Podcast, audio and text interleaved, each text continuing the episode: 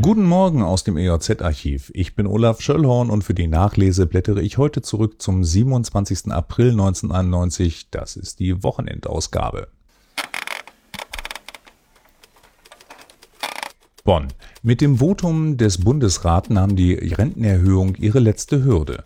5,04 Prozent mehr bekommen die Rentner ab dem 1. Juli.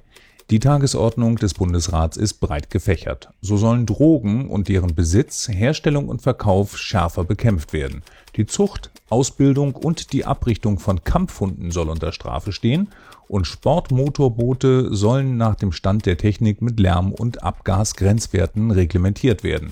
Außerdem, und das geht auf Bremen zurück, soll die gewinnorientierte Vermittlung von Transplantationen von Organen per Gesetz verboten werden. Cottbus. Die Goldenen Zitronen sind eine Indie-Band aus Hamburg, die gerade durch Sachsen touren wollte. Während der Tournee ist die Band von Rechtsradikalen überfallen worden. Wie die Polizei in Dresden erklärte, sind die Hamburger in Hoyerswerda mit ihrem Bus auf den Hof eines falschen Jugendclubs abgebogen und wurden dort mit Sprüchen und Messern bedroht. Die Reifen wurden zerstochen, die Scheiben des Busses zerschlagen und die Band konnte mit Mühe und Not mit dem demolierten Bus flüchten.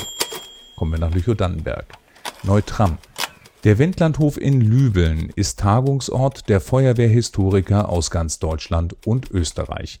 Neueste Forschungsergebnisse wurden präsentiert und neue Erkenntnisse ausgetauscht. Und in diesem Zusammenhang das Feuerwehrmuseum in Neutram aus berufenem Munde gelobt. Sowohl Qualität als auch der Umfang des Museums wurde durch die Experten gelobt und gewürdigt. Reklame Samstage standen ganz im Zeichen des deutschen liebsten Spielzeuges dieser Tage. Da gab es den Ford Probe GT, der, wie das Autohaus Heine versprach, Temperament mit Charakter verband. Der Mazda 626 GLX mit 90 PS hatte das Anti-Stress-System serienmäßig an Bord.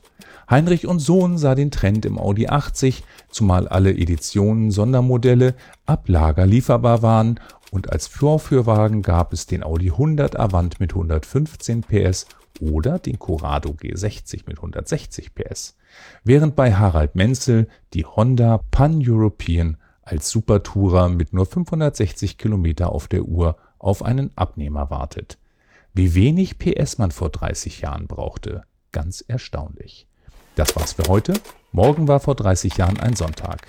Wenn ihr wollt, hören wir uns übermorgen um 5.30 Uhr wieder. Bis dahin. Tschüss.